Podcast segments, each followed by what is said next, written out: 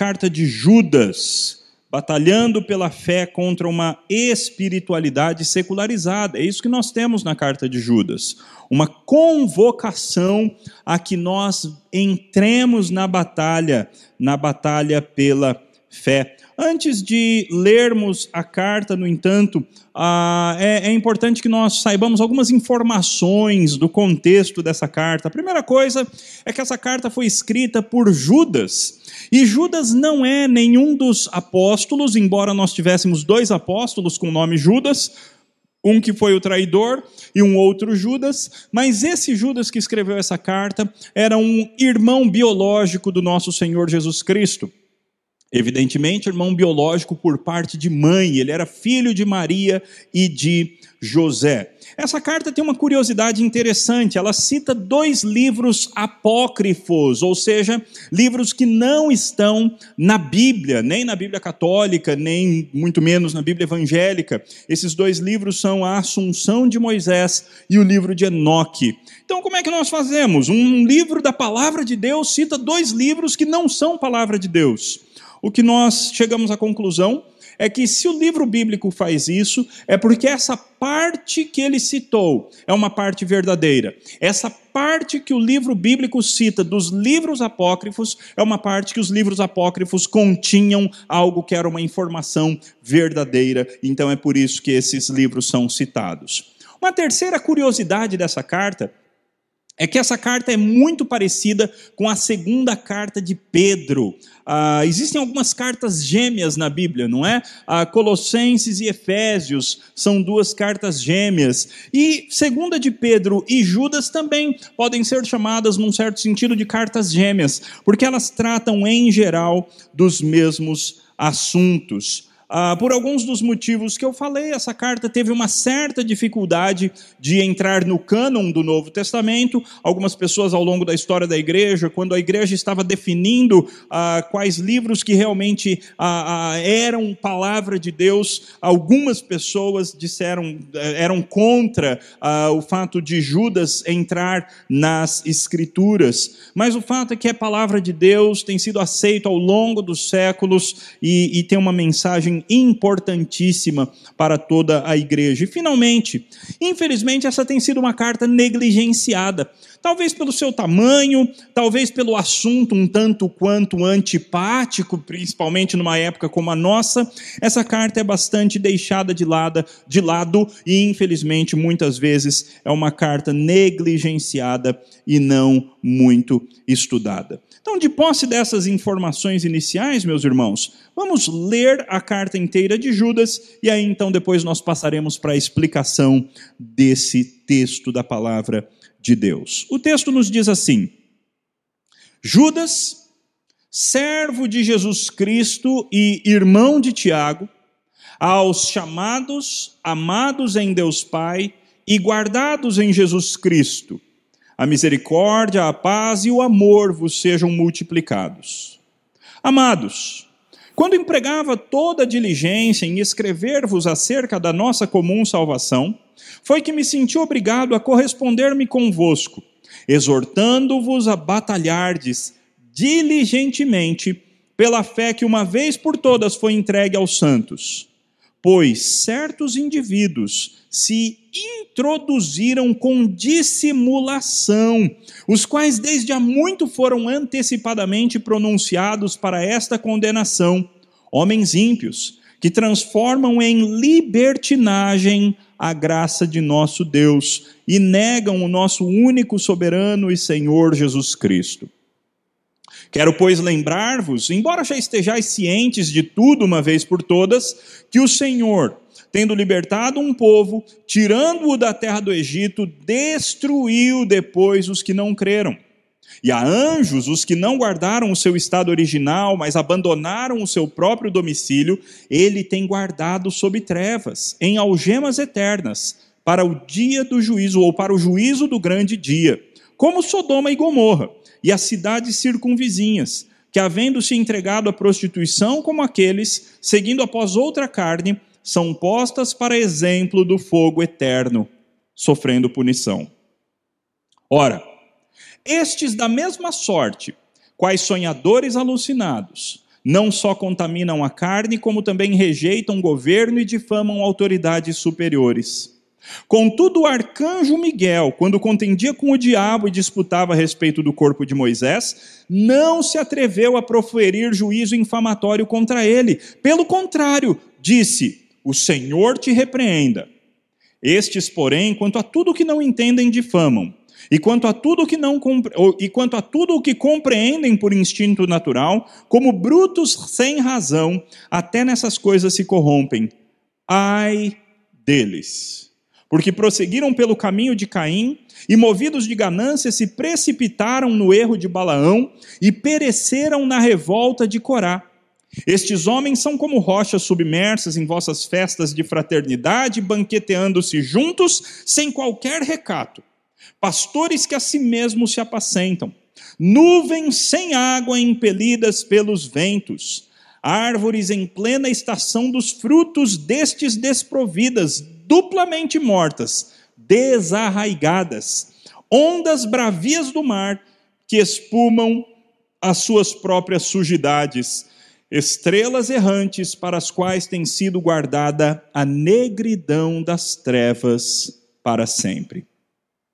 Quanto a estes, foi que também profetizou Enoque, o sétimo depois de Adão, dizendo: Eis que veio o Senhor entre as suas santas miríades para exercer juízo contra todos e para fazer convictos todos os ímpios acerca de todas as obras, as obras ímpias que impiamente praticaram e acerca de todas as palavras insolentes que ímpios pecadores proferiram contra ele.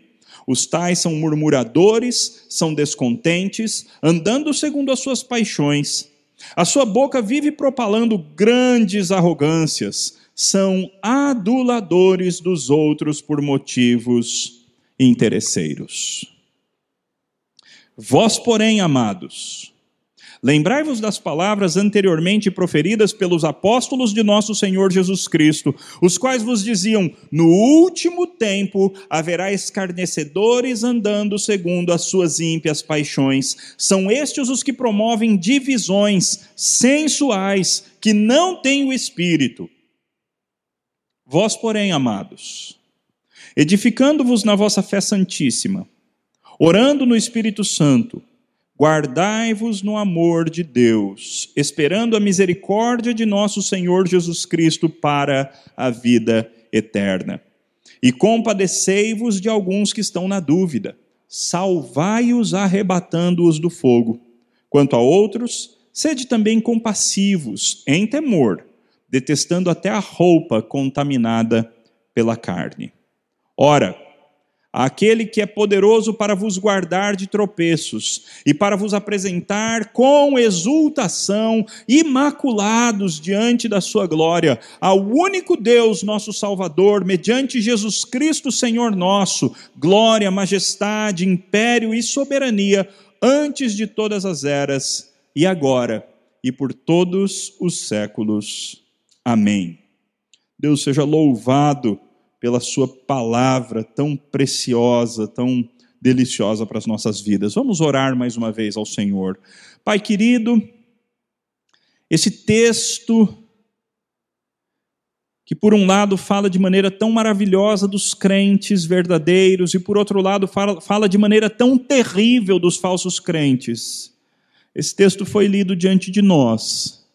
E nós te pedimos, ó Pai, que não apenas a nossa mente natural analise e aprenda verdades a respeito desse texto nesse momento, mas que o teu Espírito venha sobre nós, fale conosco, aplique essa palavra aos nossos corações de maneira especial, desafie-nos, conforte-nos, console-nos, que o Senhor fale aos nossos corações, que o Senhor incomode aqueles que precisam ser incomodados, que o Senhor console e fortaleça aqueles que precisam de consolo e de força. Pai, neste momento nós queremos também pedir pelas famílias enlutadas, ó Deus, ao redor do mundo e no nosso país, ah, por causa dessa doença, ó Deus, e outras doenças também. Tem misericórdia, ó Pai, de tantos que estão chorando seus mortos, de tantos que estão doentes em hospitais neste exato momento, que a tua graça, ó Pai, os alcance, que esse momento de dor seja um momento para que mais pessoas conheçam o verdadeiro evangelho do nosso Senhor Jesus Cristo. Fala conosco agora por meio da tua palavra, em nome de Cristo Jesus pedimos. Amém. Muito bem, meus irmãos, nós então já vimos as características dessa carta e agora entrando direto no texto da carta, nós vamos ver o texto inteiro dessa carta hoje à noite, então precisamos começar rápido, não é? O texto começa com Judas se definindo de duas formas. Ele escreve como Judas, servo de Jesus Cristo e irmão de Tiago. Esse Tiago que ele está se referindo aqui é o mesmo Tiago que escreveu a carta de Tiago que nós temos na Bíblia, que também era irmão biológico do nosso Senhor Jesus Cristo por parte de mãe. É interessante que Judas, nem Judas nem Tiago, apelam para o fato de que eles eram filhos de Maria ou irmãos de Jesus Cristo. Muito pelo contrário, Judas se apresenta aqui como escravo de Jesus Cristo. É verdade que durante o ministério terreno de Jesus Cristo, seus irmãos não creram nele. Os evangelhos nos contam a respeito disso. Mas depois da ressurreição, queridos, depois da ressurreição, os irmãos de Jesus foram abalados pela verdade de que eles eram irmãos do próprio Deus encarnado, do Rei dos Reis, do Senhor dos Senhores. E então Judas se apresenta dessa forma: Judas, escravo de Jesus Cristo, irmão de Tiago. Uma das coisas que eu acho maravilhosas dessa carta é a maneira que Judas define os cristãos para os quais ele endereça a carta, para os quais ele escreve. Ele define os cristãos como chamados, amados e guardados. Chamados, amados e guardados. Se você é um cristão que está nos ouvindo por meio do nosso canal do YouTube, se você é alguém que ama o Senhor Jesus Cristo, saiba que você é alguém que tem essas três características. Você é alguém que foi chamado. Houve um dia no qual Jesus Cristo, por meio do seu Espírito Santo, te convenceu a respeito da beleza e da verdade do Evangelho, e naquele dia o Senhor Jesus te chamou de maneira eficaz, e você disse sim ao chamado de Cristo, você é um chamado. Mas isso aconteceu, você foi chamado, porque antes de ser chamado, você já tinha sido amado. Amado na eternidade, escolhido por Deus Pai na eternidade, predestinado antes que houvesse mundo. Você, se você é um crente, você é um amado de Deus Pai. Mas finalmente, meus irmãos, se nós fomos chamados, se nós fomos amados, nós podemos ter uma garantia. É certo que nós seremos guardados em Jesus Cristo. O verdadeiro cristão não se afasta de Cristo Jesus de maneira final. O verdadeiro cristão não perde a sua salvação, porque ele é guardado em Jesus Cristo, chamados, amados e guardados. E aí então é, Judas deseja três coisas da parte de Deus para aqueles cristãos: a misericórdia, a paz e o amor vos sejam multiplicados. Então Judas começa dessa forma a sua carta. No versículo 3, Judas nos mostra qual é o objetivo dessa carta. Ele diz assim: Amados, quando é a segunda vez que ele chama aquelas pessoas, aqueles cristãos de amados, e esse é um dos temas da carta. Amados, quando empregava toda diligência em escrever-vos acerca da nossa comum salvação, foi que me senti obrigado, compelido a corresponder-me convosco, falando a respeito de outra coisa. Olha que interessante, meus irmãos. Judas estava escrevendo uma carta que falava a respeito da salvação. Judas estava escrevendo um tratado a respeito de soteriologia, a respeito da fé na nossa salvação, a respeito de como Deus nos convoca pela graça, nos elege pela graça, como é que Jesus Cristo verteu o seu sangue para pagar pelos nossos pecados, como é que nós, pela fé, nos tornamos, a, a, a, como é que nós, pela fé, adquirimos todas essas bênçãos conquistadas para nós por Cristo Jesus. Judas queria escrever a respeito disso. Mas enquanto ele estava escrevendo diligentemente, ele percebeu que não era isso que a igreja estava precisando. Então ele se sentiu obrigado, compelido, a, a escrever para aqueles irmãos, exortando a batalhar diligentemente pela fé que uma vez por todas foi entregue aos santos. Não é interessante, meus irmãos? Judas tinha um assunto que ele gostaria de tratar e um assunto simpático, um assunto gostoso, falar a respeito da salvação, falar a respeito do evangelho. Mas não era isso que a igreja estava precisando. A igreja estava precisando de uma convocação à batalha. A igreja estava precisando de um chamado à disposição para batalhar, para defender a fé, para entrar na luta, para defender a fé que foi entregue de uma vez por todas aos santos.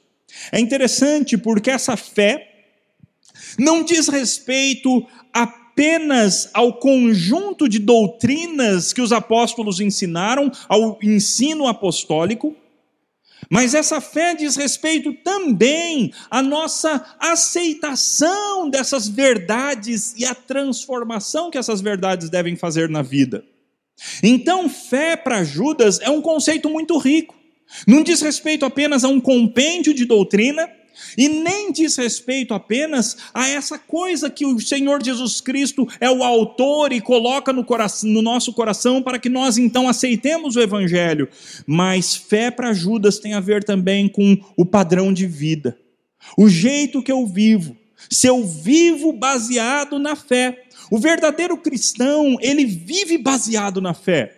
A fé é a coisa mais importante, é a faceta mais importante da sua vida. Na verdade, a fé se torna a base de todas as demais coisas que um cristão é ou faz. E é a respeito disso que Judas quer escrever. Ele quer escrever para convocar os cristãos a entrarem nessa batalha de defender a fé. Mas por que, que isso era necessário? O que, que estava acontecendo na época de Judas?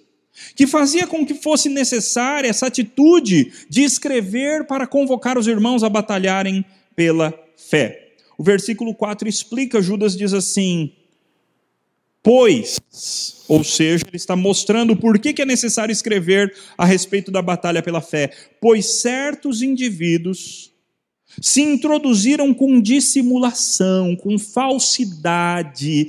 Essa palavra se introduziram é a mesma palavra que um grego usaria para falar a respeito de uma cobra se esgueirando e entrando em algum lugar de maneira sorrateira. Certos indivíduos se introduziram com dissimulação, com falsidade, como que usando máscaras, se introduziram no meio da igreja.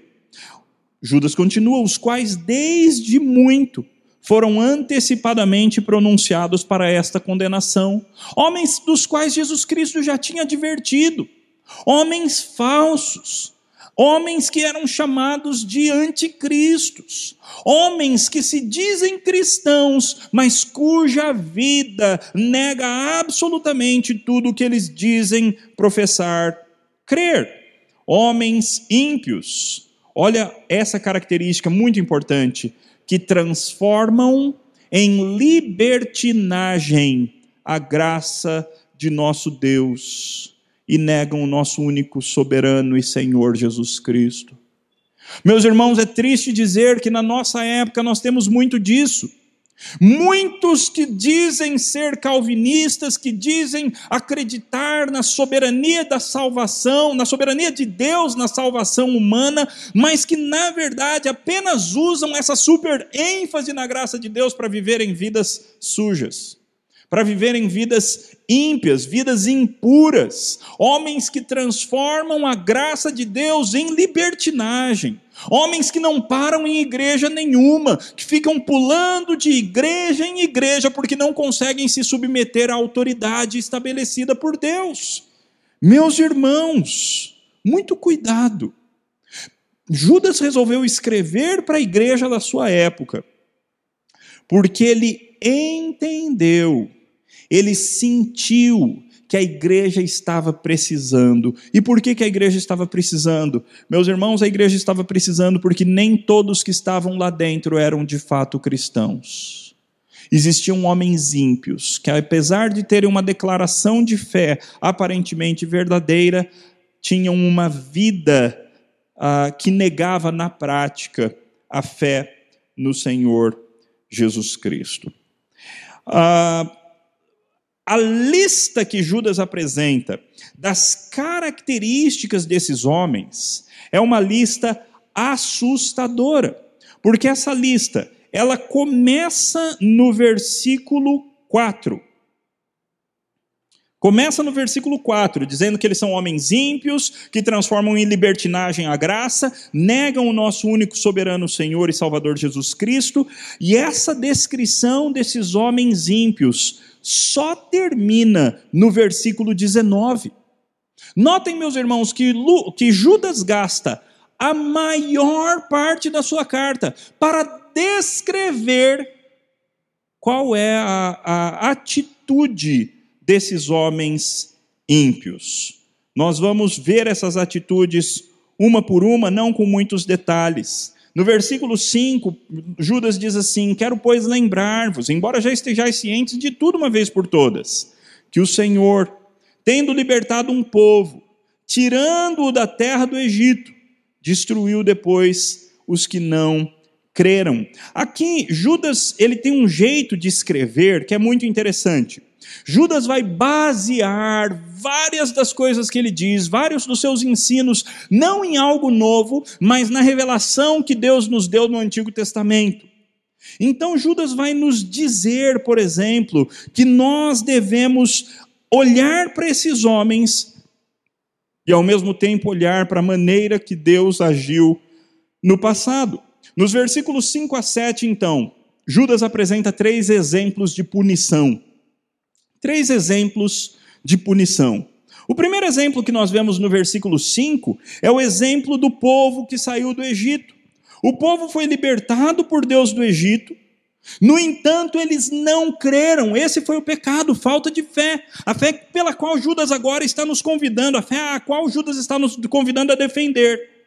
Então eles foram destruídos por causa disso. Onde é que nós vemos essa história do povo que saiu do Egito sendo destruído? Nós vemos em vários lugares da Bíblia. Êxodo 32, quando eles foram destruídos por causa do bezerro de ouro, mais de 3 mil pessoas morreram.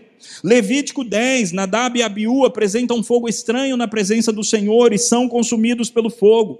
Números 11, o povo murmura no deserto contra o líder que Deus estabeleceu sobre eles e contra as condições nas quais eles estão vivendo. Então, fogo de Deus consome as extremidades do arraial e, Deus manda codornizes contaminadas, codornizes com praga, que matam o povo de Deus.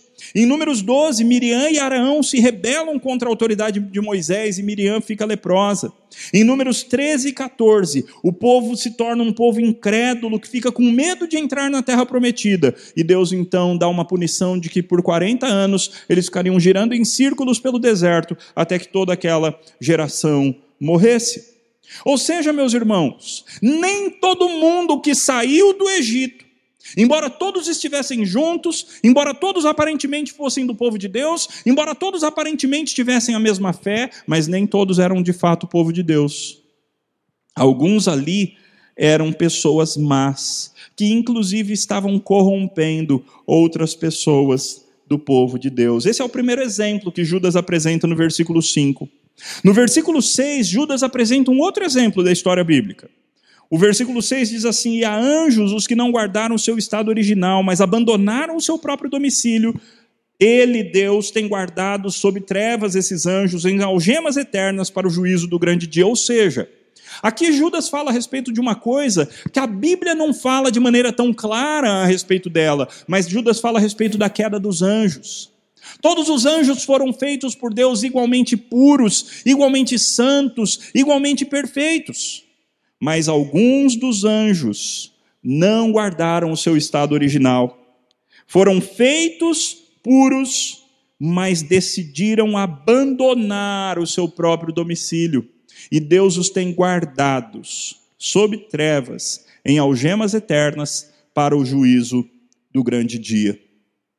Terceiro exemplo de punição que Judas apresenta é Sodoma e Gomorra, no versículo 7. Como Sodoma e Gomorra e as cidades circunvizinhas, que havendo se entregado à prostituição, assim como aqueles, como aqueles quem? como aqueles, ou como aqueles anjos, ele está se referindo, ou como aqueles que estavam, a geração que saiu do Egito, ou até como os falsos mestres da época, falsos cristãos, não falsos mestres, porque Judas não fala em nenhum momento que eles são mestres, mas eram falsos cristãos que estavam ali ah, ah, na época de Judas atrapalhando a igreja. Assim como Sodoma e Gomorra e as cidades circunvizinhas, que havendo se entregado à prostituição como aqueles, seguindo após outra carne, são postas para exemplo do fogo eterno, sofrendo punição. Ou seja, Judas, antes de continuar descrevendo as características daqueles homens ímpios, que estavam sorrateiramente entrando na igreja, ele diz: Olha, eu quero lembrar vocês que Deus não deixa impiedade sem punição. Não é normal uma pessoa se dizer crente e praticar sistematicamente uma vida de impiedade, uma vida de pecados, uma vida de. A, pisar na lei de Deus e não praticar a vontade de Deus. Não é comum um crente viver mentindo. Não é comum um crente viver mexendo com pornografia. Não é comum um crente viver com inveja. Não é comum um crente viver reclamando. Não, essas coisas não são comuns, meus irmãos. E Judas apresenta três exemplos de punição. Então, para voltar à pergunta que gerou esse estudo, não é? Pastor, como é que eu faço para saber se eu estou do lado certo do cristianismo? Se o meu amor não está se esfriando como o de quase todos vai se esfriar? Faça uma autoanálise. Faça uma autoanálise. Se você tem vivido a vida cristã de maneira séria, se você tem buscado, tem lutado por agradar ao Senhor Deus, ou se você é um cristão relapso. O cristianismo é a parte mais importante da tua vida? O cristianismo é a faceta mais importante da tua vida. O cristianismo é a base de tudo mais que você faz. O seu casamento, o seu, a sua vida profissional, os seus relacionamentos com a sua família, os seus relacionamentos com os seus amigos, com as suas amigas, tudo isso. Você é cristão em todos esses relacionamentos. Então você provavelmente está no caminho certo, ainda que todos nós devamos sempre progredir ainda mais. Agora, você vive como qualquer ímpio. Você tem as mesmas falas, ouve as mesmas músicas, assiste as mesmas coisas, tem o mesmo jeito, tem os mesmos valores, pratica as mesmas falcatruas. Então você ainda não entendeu o que é o Evangelho do Senhor Jesus Cristo. É, no versículo 8, Pedro, é, Judas então aplica esses três exemplos que ele disse. E ele diz assim: ora, estes, que eram os ímpios da época de Judas, e notem, meus irmãos, repito, Judas não está falando sobre os ímpios que vivem lá no mundo. Judas está falando sobre os ímpios que vivem na igreja. Homens que sorrateiramente se infiltram na igreja pura do Senhor Jesus Cristo. Estes da mesma sorte, quais sonhadores alucinados, não só contaminam a carne, e aqui tem uma questão sexual envolvida, como também rejeitam o governo e difamam autoridades superiores. É interessante porque os três exemplos que Judas usou são exemplos tanto da, do povo de Israel na saída do Egito, quanto dos anjos caídos, quanto, dos, dos, uh, quanto de Sodoma e Gomorra, são exemplos que envolvem questões sexuais, questões de pecado na área sexual e ou questões de, de insubmissão à autoridade. Essas são duas marcas do falso cristão.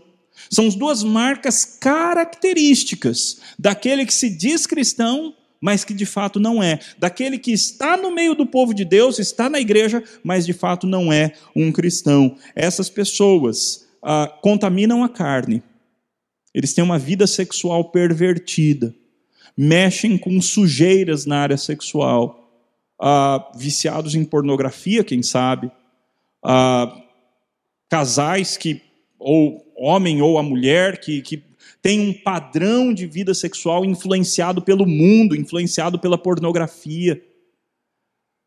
Pessoas que ficam lendo 50 tons de cinza ou literatura de baixíssimo nível como essa.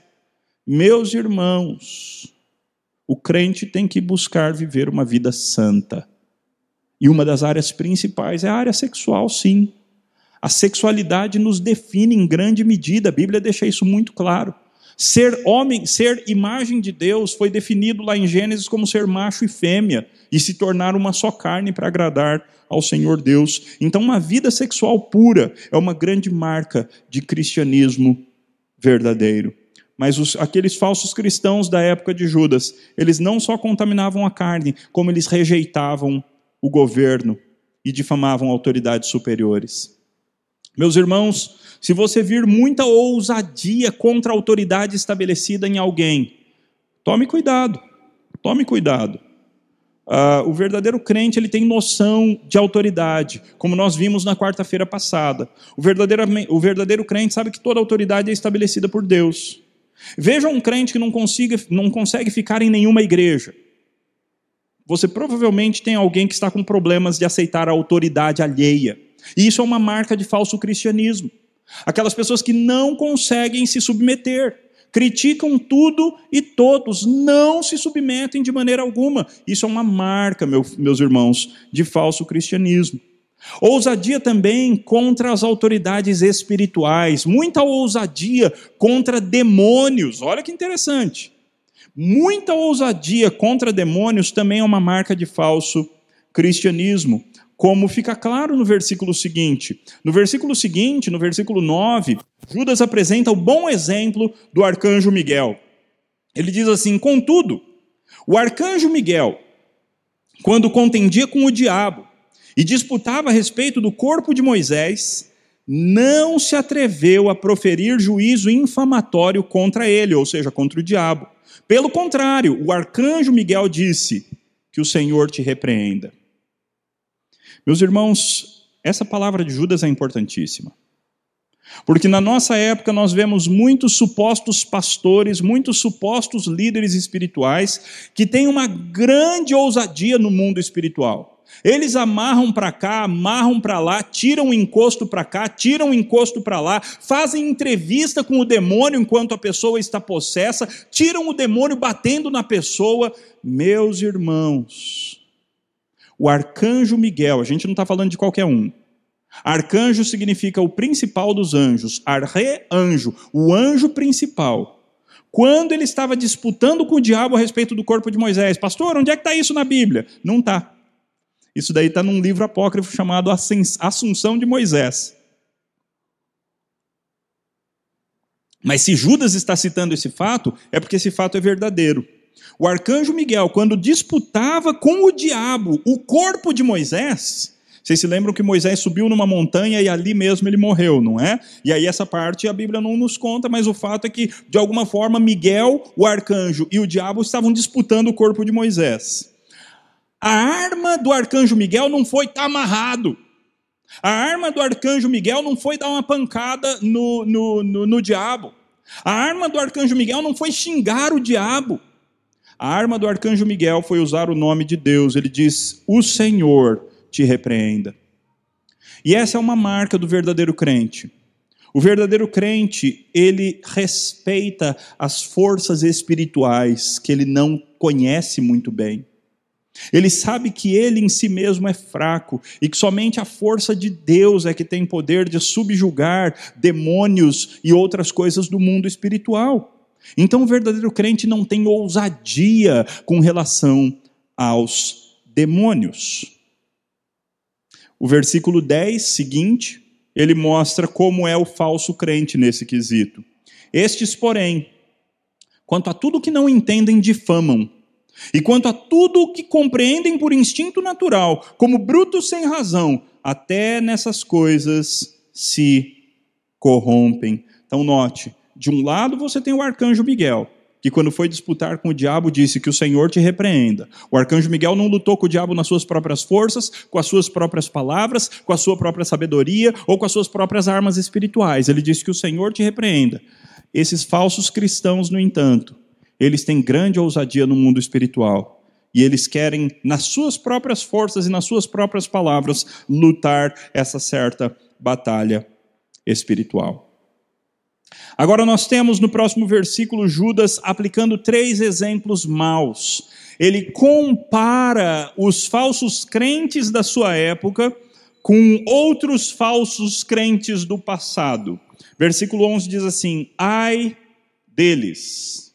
Ai desses falsos crentes da nossa própria época, da época de Judas, dos falsos crentes que viveram ao longo da história, e também dos falsos crentes da nossa época, porque nós os temos também.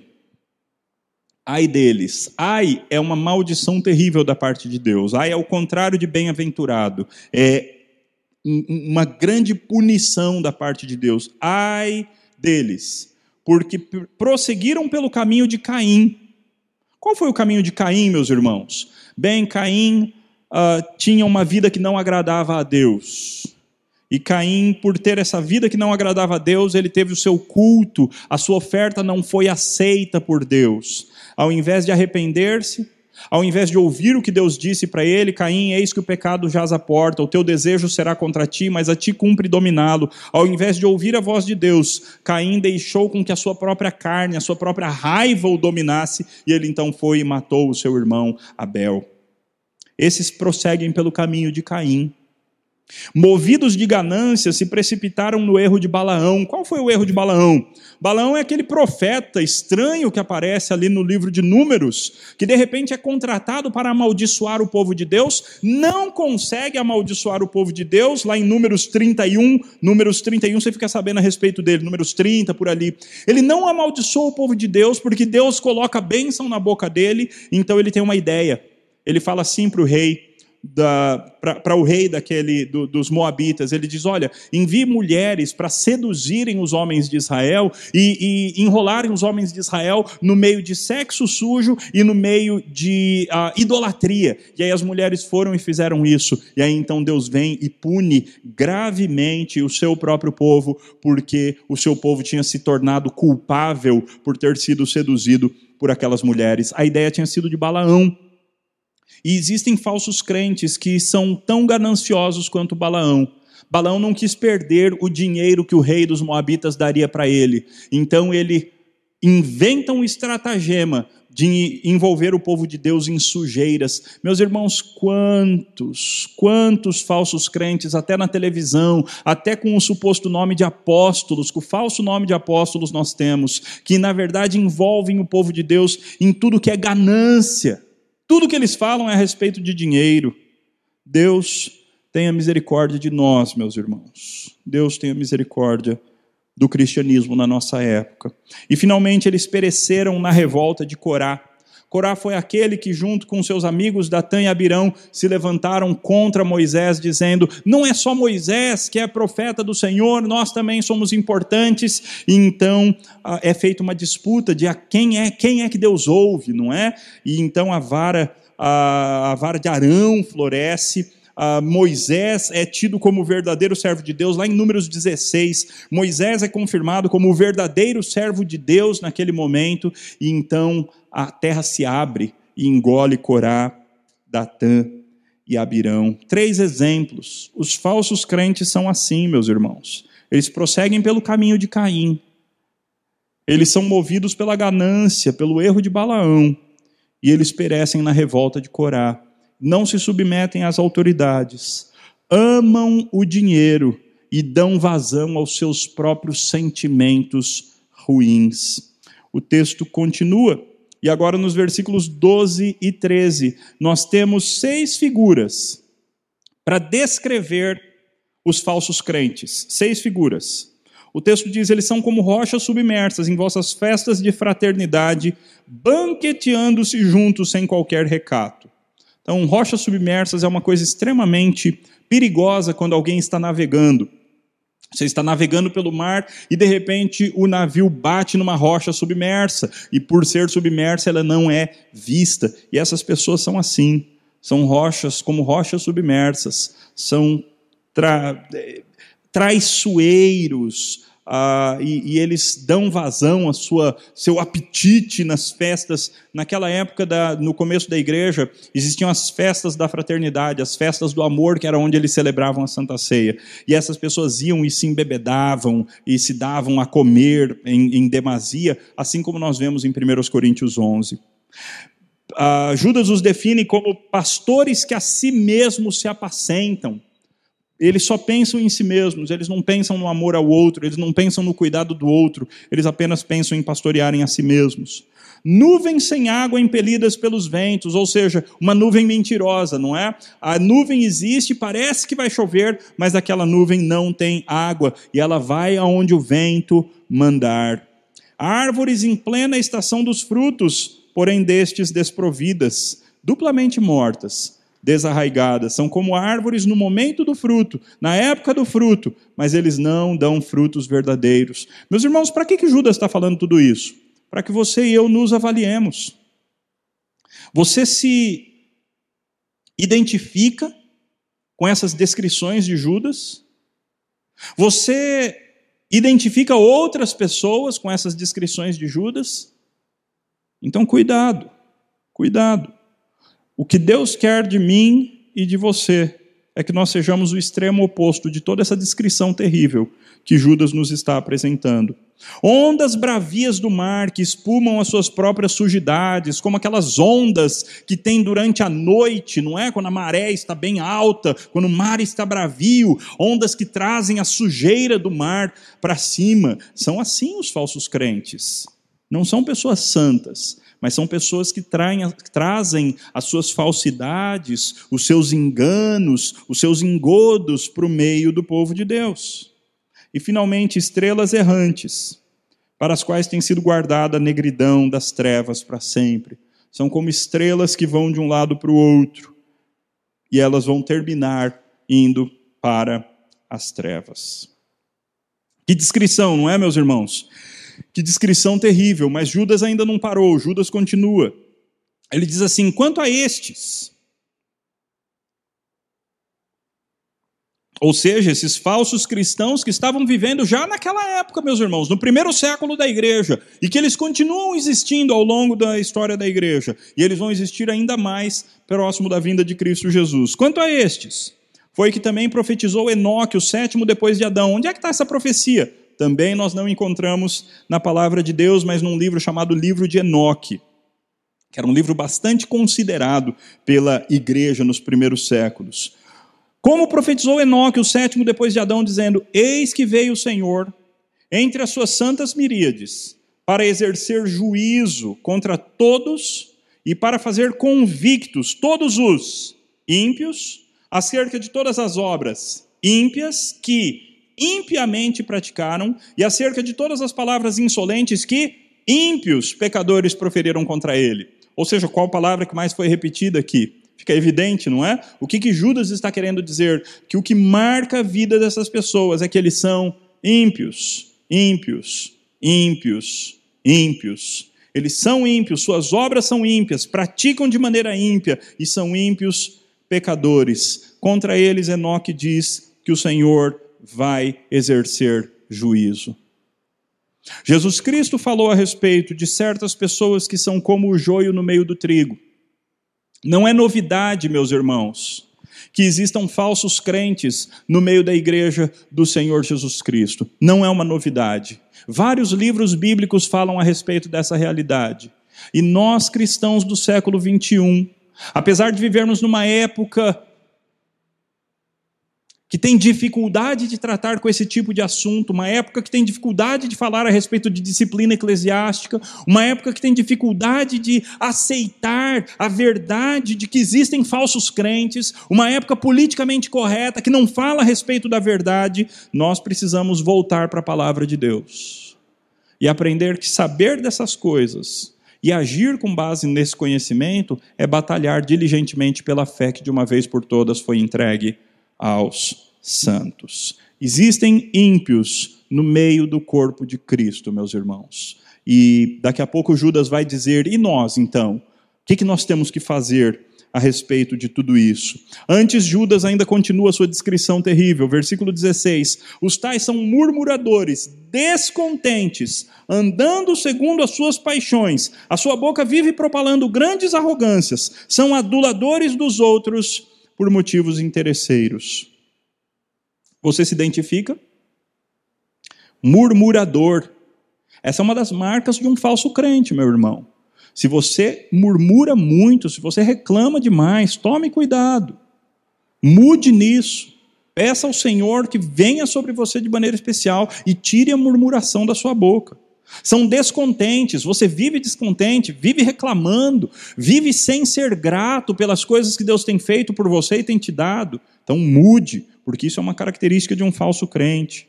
Você anda segundo suas paixões, seus desejos da carne, então mude, porque isso é característica de falso crente. Converta-se ao Senhor. A sua boca vive propalando grandes arrogâncias. Você é o seu maior incentivador e você é a pessoa que mais elogia a si mesmo. Então tome cuidado. O livro de Provérbios diz: Seja outro que te louve, não a tua própria boca. Tome cuidado, meus irmãos, nessa época em que todos gostam de ter os seus perfis, todos gostam de ser influencers, todos gostam de ser seguidos por muitas pessoas, tome cuidado. Nós todos temos que tomar um cuidado enorme nessa área, meus irmãos, porque o desejo de relevância, o desejo de ter sucesso, o desejo de influenciar muitas pessoas pode nos levar a ficarmos falando coisas a nosso próprio respeito e propalando grandes arrogâncias. Finalmente, eles são aduladores de outros, agradadores falam coisas agradáveis apenas para agradar a outras pessoas, enrolando-as, mas na verdade não é porque amam, mas é sim por motivos interesseiros. Finalmente, no versículo 17, nós chegamos no vós, porém, não é? Nós aguardamos, depois de toda essa descrição terrível e pesada de Judas, então nós falamos, graças a Deus, Judas vai mudar de assunto, mas Judas não consegue. Ele parece que vai mudar de assunto, mas ele não muda. Olha só. Vós, porém, amados, terceira vez que ele nos chama de amados, lembrai-vos das palavras anteriormente proferidas pelos apóstolos de nosso Senhor Jesus Cristo, os quais vos diziam: no último tempo haverá escarnecedores andando segundo as suas ímpias paixões. São estes os que promovem divisões sensuais, que não têm o espírito.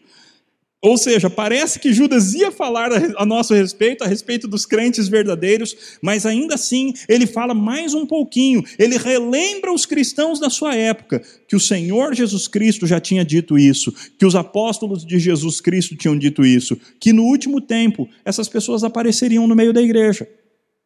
Agora notem, Judas está chamando de último tempo a época que ele está escrevendo essa carta, anos 60 depois de Cristo, alguma coisa por aí. Ou seja, nós então estamos mais ainda no último tempo. Então, se isso era comum na época de Judas, meus irmãos, quanto mais na nossa época. Mas Judas então apresenta mais algumas descrições daqueles certos indivíduos que se introduziram no meio da igreja. Eles promovem divisões, versículo 19. São sensuais, ou seja, eles vivem não pela fé, mas pelos seus sentidos. É nesse sentido que ele está dizendo sensuais. E eles não têm o Espírito Santo. Que descrição terrível, né, meus irmãos? É terrível, mas algumas das pessoas que se dizem crentes, que andam perto de você, eles são essas pessoas aqui. E você e eu temos que pedir a graça de Deus e a sabedoria do Espírito para nós sabermos quem são essas pessoas. Finalmente, no versículo 20, aí sim, Judas vai falar a respeito dos verdadeiros cristãos. Ele diz assim: Vós, porém, amados, quarta vez que ele nos chama de amados, e amados de Judas não é só que nós somos amados pelo próprio Judas, mas é sim amados de Deus, assim como ele definiu lá no começo. Vós, porém, amados, o que, que nós temos que fazer no meio dessa época tão difícil? Edificando-vos na vossa fé santíssima. primeira coisa, edifiquem-se uns aos outros. Cuidem uns dos outros preguem a palavra uns para os outros, edifiquem-se mutuamente na fé santíssima. Vamos nos animar uns aos outros a, cumprir as verdades de Deus, a batalhar juntamente pela fé e a viver de fato essa fé. Segunda coisa que Judas diz, orando no Espírito Santo. Meus irmãos, eu não sei exatamente o que é isso. E existe grande discussão entre os estudiosos. Mas de alguma forma, meus irmãos, existe uma maneira de orar na qual talvez só nós estamos participando, existe uma outra maneira de orar que o Espírito Santo começou a participar junto com a gente. E nós temos que orar até sentirmos que o Espírito Santo está presente naquela oração. Ah, de alguma forma, de alguma forma. Aí vem o primeiro imperativo: guardai-vos no amor de Deus. Lembra que ele já te chamou quatro vezes de amado? Pois é, agora ele explica o que você tem que fazer. Guarde-se no amor de Deus. Lembre-se que você é um amado de Deus. Lembre-se que existe um grande amor, um amor sacrificial que foi dedicado a você e viva a luz deste amor. Guarde a si mesmo no amor de Deus. Quando vierem as tentações, lembre-se que Deus te amou de maneira grandiosíssima ao ponto do filho dele se sacrificar por você. Então diga não à tentação. Quando vierem propostas erradas, lembre-se que aquele Deus todo-poderoso que não precisa de você, ele fez toda uma obra maravilhosa para poder demonstrar o amor dele por você. Então diga não às propostas tentadoras erradas. Guarde-se no amor de Deus. Tenha essa consciência de que você é um amado de Deus. No sermão do último domingo, um dos pontos tinha a ver com isso, não é? A respeito da importância de nós sabermos de todas as dimensões do amor de Deus por nós. E aqui nesse texto nós temos essa mesma ideia. Guarde-se no amor de Deus. Guardai-vos, guardem uns aos outros, relembrem também uns aos outros desse fato. Então ele diz: esperando a misericórdia de nosso Senhor Jesus Cristo para a vida eterna. Essa é outra coisa que nós temos que fazer nós temos que viver esperando a misericórdia do Senhor Jesus Cristo para a vida eterna. Meus irmãos, um dia Jesus vai voltar. Tudo que está errado no mundo será feito certo. Tudo que está de perna para o ar vai ficar do jeito correto que deveria ser. Ele será o perfeito governante, ele nunca vai errar, ele nunca vai nos ah, decepcionar. Então coloque a sua esperança nessa realidade. Não se perverta nessa vida, mas coloque a tua esperança naquele dia que vai acontecer, onde o reino do céu será implantado aqui na terra. Nós viveremos no novo céu e nova terra onde habita a justiça. Então, meus irmãos, vivam a luz dessa realidade. O segundo imperativo está no versículo 22, ele diz: Compadecei-vos de alguns que estão na dúvida, salvai-os, arrebatando-os do fogo. Meus irmãos, nós cristãos, se você é um cristão que sabe que você é cristão de fato, se você é um cristão que tem vivido um padrão de vida diferente daquilo que nós vimos nos primeiros vários versículos dessa carta, se você é um cristão que tem vivido uma vida cristã séria, então Comece a detectar quem são os seus irmãos que não estão vivendo essa vida séria. E então compadeça-se deles. O texto diz: salvai-os, arrebatando-os do fogo. O falso crente ele está em direção ao inferno. O falso crente está indo para o inferno. A despeito dele se dizer crente, a despeito dele dizer que crê em Jesus, a despeito dele ter nascido num lar cristão, todo falso crente está caminhando para o inferno. E a obrigação dos verdadeiros crentes é então salvar essas pessoas, arrebatando-as do fogo. Nós temos o dever de nos preocuparmos uns com os outros e de amarmos verdadeiramente uns aos outros. Então, se existem irmãos nossos que estão vivendo uma vida distante do Senhor Deus, a tua obrigação cristã é ir atrás desses irmãos e exortá-los com a palavra de Deus. Ai, pastor, mas isso é antipático, a pessoa vai ficar brava comigo, a pessoa não vai mais querer falar comigo. Essa é uma possibilidade. A outra possibilidade é você ser o instrumento que Deus vai usar para tirar aquela pessoa do inferno. É isso que o texto está dizendo. Salvai-os, arrebatando-os do fogo. Esse é o plano de Deus para você. É claro que de vez em quando nós, como irmãos em Cristo Jesus, temos que falar coisas sérias e duras uns para os outros, meus irmãos, falando com amor, mas falando a verdade, falando a verdade em amor, não falando apenas coisas agradáveis, mas falando a verdade. Qual dos profetas que só tinha palavra boa a dizer, meus irmãos? Nós temos que falar o que a palavra fala. É interessante que a outra ordem de Judas é quanto a outros, ou seja, ele estava falando com os verdadeiros cristãos. Ele falou dos que estão na dúvida, para nós os salvarmos arrebatando-os do fogo. Quem então são esses outros? Esses outros, então, são provavelmente aqueles falsos cristãos que não estão na dúvida, mas que são decididamente falsos cristãos. E a ordem de Judas para nós quanto a esses é: quanto a outros, Sede também compassivos em temor, detestando até a roupa contaminada pela carne. É brilhante o que Judas faz aqui, meus irmãos. Porque a tendência de quem tem amor ah, pelas pessoas é, por vezes, deixar-se contaminar pelo pecado das pessoas. E Judas diz: não, você seja compassivo, tenha compaixão, não fique feliz porque um falso crente está indo para o inferno. Não é essa a posição do cristão verdadeiro. O cristão verdadeiro deve sentir compaixão, deve sentir um peso no coração porque uma alma está se perdendo. Ele deve fazer isso em temor, mantendo o temor que ele tem de Deus. E ao mesmo tempo, para que ele não se corrompa e ele não se perverta, ele tem que detestar até a roupa contaminada pela carne.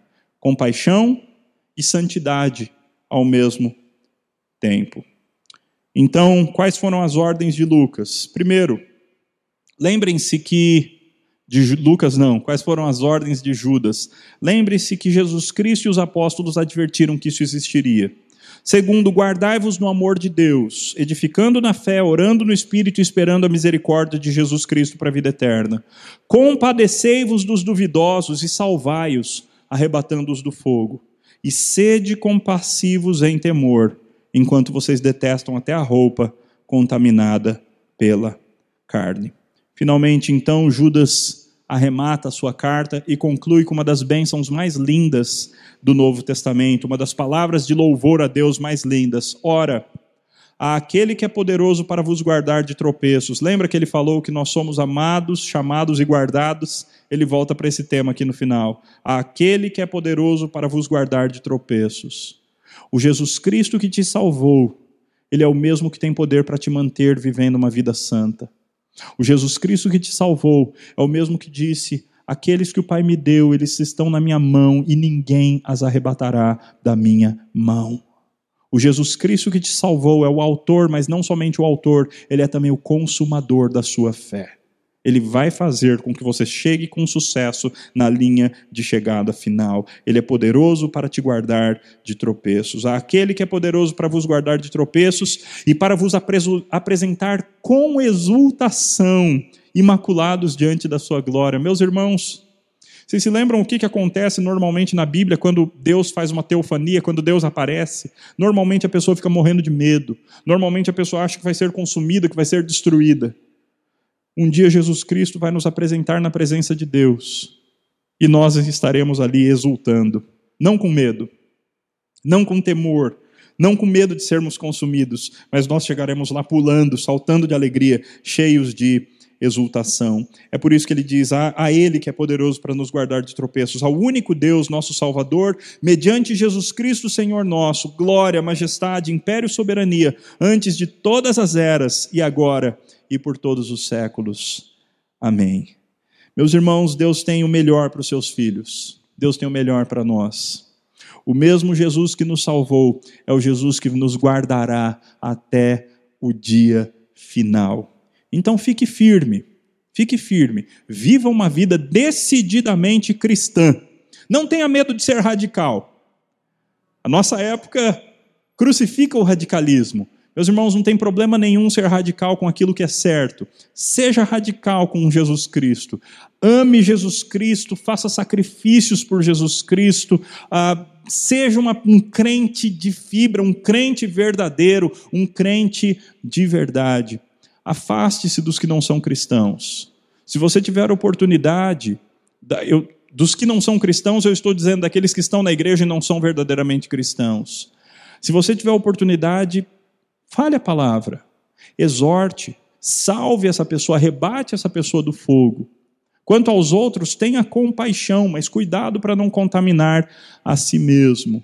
E quanto a você, guarde-se no amor de Cristo Jesus, guarde-se no amor de Deus. Que Deus nos dê então essa graça e que nós saibamos, ao olhar esses dois retratos radicais do falso crente e do verdadeiro crente, que nós saibamos de que lado nós estamos, para a glória de Deus. Vamos orar. Pai, obrigado pela praticidade da tua palavra. Obrigado pela profundidade da tua palavra. Obrigado pela clareza das sagradas Escrituras. E obrigado porque nós não somos deixados sozinhos para aplicar essas coisas nas nossas vidas, mas é o teu Espírito, Deus que habita em nós, que nos ajuda a vivermos essas realidades. Então, ó Pai, ajuda-nos a fazermos essas coisas que nós ouvimos. Que nós nos guardemos no amor de Cristo que nós nos guardemos no amor de Deus, que nós tenhamos plena certeza do teu grande amor por nós, que o Senhor nos amou na eternidade, nos atraiu com bondade, ó Pai. E que nós vivamos para a tua glória, decididamente, que nós nos dediquemos ao Senhor, que não haja sacrifício demais quando o assunto for o Senhor, que nada seja difícil demais se é para o Senhor mas que nós nos gastemos para a tua glória, para o Senhor, que amemos o Senhor acima de todas as coisas, amemos ao próximo como a nós mesmos, e que dessa forma o Senhor nos guarde imaculados e nos apresente cheios de alegria diante da glória do Pai ah, naquele grande dia. Oramos no nome precioso do nosso Salvador Jesus. Amém.